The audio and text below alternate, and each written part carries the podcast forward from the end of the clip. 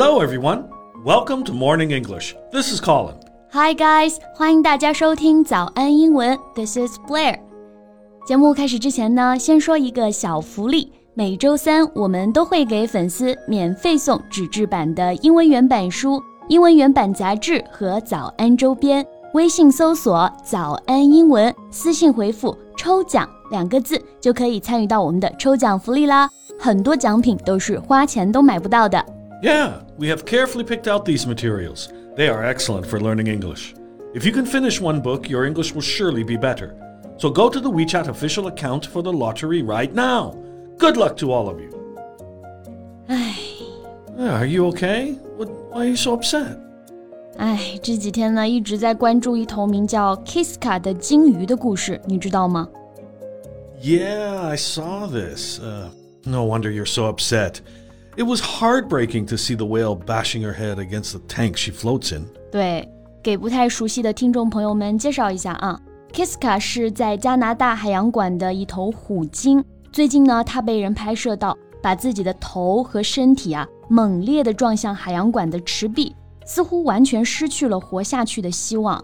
And she's not an ordinary whale, she's an orca, also known as the killer whale. 对，Kiska 是一头虎鲸。我们知道 虎鲸是肉食动物，对不对？性情呢也更加的凶猛。那虎鲸啊，我们可以用两个表达，orca，o r c a，或者可以说 killer whale，海上霸王嘛，鲸鱼里的杀手。I think this is a good topic to talk about. 嗯，那今天我们就来跟大家一起聊一聊这头叫做 Kiska 的虎鲸的故事吧。我们今天的所有内容呢，也都整理成了文字版的笔记，欢迎大家到微信搜索“早安英文”，私信回复“加油”两个字来领取我们的文字版笔记。 So, Kiska is a 44 year old female orca who lives at Marineland, Ontario. She was captured in Iceland in October 1979 at about three years old. 对，Kiska 是一只四十四岁的雌性虎鲸啊，目前呢生活在加拿大的安大略省海洋馆里面。 它是在一九七九年十月，大概是三岁的时候，在冰岛被捕捉的，所以它已经被困了四十多年了。 Yeah, and Kiska had five calves, but all of them died at a young age. Calves? Do you mean children?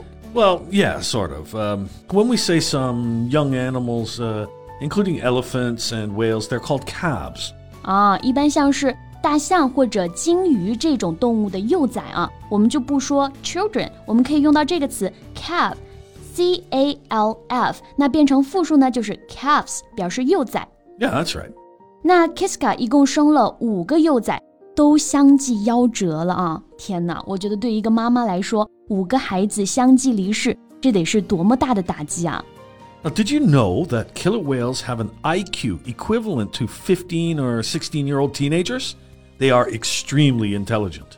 Didn't know that, but it just makes me even sadder. 刚刚 Colin 老师跟我们说啊，虎鲸的智商呢，相当于人类的十五、十六岁的青少年。大家可以想想自己啊，十五岁、十六岁的时候，基本就已经是一个小大人了，对不对？都有自己的想法，有主见。而 Kiska 呢，就只能被困在一个小小的池子里。Yes, and it's thought that her mate Kandu may have passed down genes that resulted in multiple of his calves being born with illnesses. Because he was ill? Yeah, he has um, serious dental issues, and he sired all the calves born in the park, and all but two died before or at the age of six. 啊，那五个小幼崽都是 Kiska 和一只叫做 Can-Do 的雄性虎鲸交配生产的。那五只小鲸鱼呢，都早夭了，很大一部分原因是因为这个 Can-Do 它自己身体不太好， 所以把这个基因呢传给了鲸鱼幼崽，所以没有哪个幼崽了活过了六岁。哎，Colin 老师，你刚刚说到了一个 sire，这个是什么意思啊？ Okay, well, a sire is the male parent of an animal, especially one kept for breeding. 啊，那这个 sire 我们就可以翻译为用来繁育、繁殖的雄性动物。那只有这个鲸鱼爸爸的基因原因吗？跟 Marineland 没有任何关系吗？ Well, Marineland, though, has been scrutinized for how they take care of their animals, and as the report said, improper health care was also a possible factor. 我就说嘛，肯定跟海洋馆也脱不了关系的。海洋馆如果照顾得好的话，不可能全部幼崽都活不下来呀、 这里我们学习到了一个新词啊，scrutinize。So, if you scrutinize something, you examine it very carefully, often to find out some information from it or about it. 对，这个 scrutinize 我们就可以翻译为仔细检查、调查。 那经过调查呢，海洋馆的不当照顾也是导致幼崽早夭的重要原因。But, you know, that's not the only reason why she tried to commit suicide. She used to have companions, but over the years, they either died or got moved to other places. 是的啊，我们说孤独才是最难熬的，对不对？这么多年，虽然经历了丧子之痛，但是 Kiska 还是有同伴的。不过近些年来呢，他的同伴要不就是去世了， 要不就是被转移去了其他的地方，Kiska 就只有自己了。这也是他自杀行为的很重要的原因。这个自杀啊，我们可以用 commit suicide 或者直接 suicide 来表达。Yeah. Since 2011, Kiska has lived alone in her concrete tank. No family members swim by her side, no friends invite her to play. 啊，我觉得换位思考一下，这是谁也没有办法忍受的痛苦吧？ 就是自2011年以来呢，Kiska 就独自生活在这个海洋馆里了，距今也有十年的时间，没有同伴，只有他自己。试问一下，我们人类啊，谁能够忍受这样的孤独呢？well, she holds the cruel distinction of being the only captive orca in North America held in social isolation from any other marine mammal. That's why she's the longest whale in the world. 它目前呢也是北美唯一一只被圈养的虎鲸啊。 这个圈养我们就用 captive 来表达。Yes, a captive person or animal is being kept imprisoned or enclosed. For example, we can say, I don't go to zoos because I don't want to see captive animals. 鲸鱼应该是属于海洋，而不是海洋馆。这个视频后来也在网上引起了轩然大波，对不对？Yeah. Since the video went viral on the internet, the hashtag FreeKiska began trending.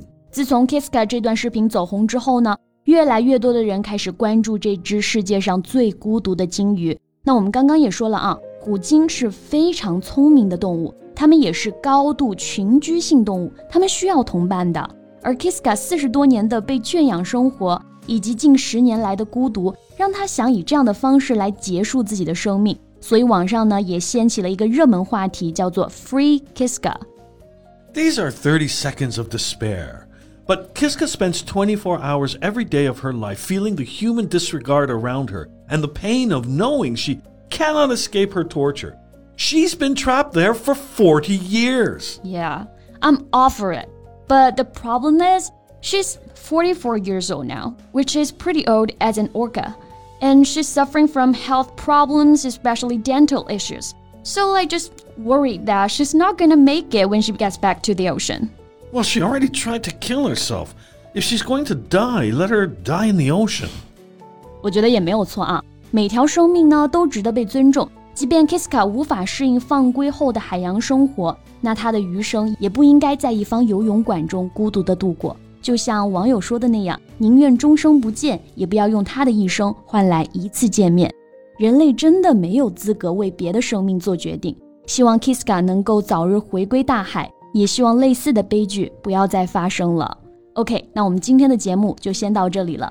最后再提醒大家一下，我们今天的所有内容呢，都整理成了文字版的笔记。欢迎大家到微信搜索“早安英文”，私信回复“加油”两个字来领取我们的文字版笔记。Thanks for listening, everyone. This is Colin. And this is Blair. See you next time. Bye.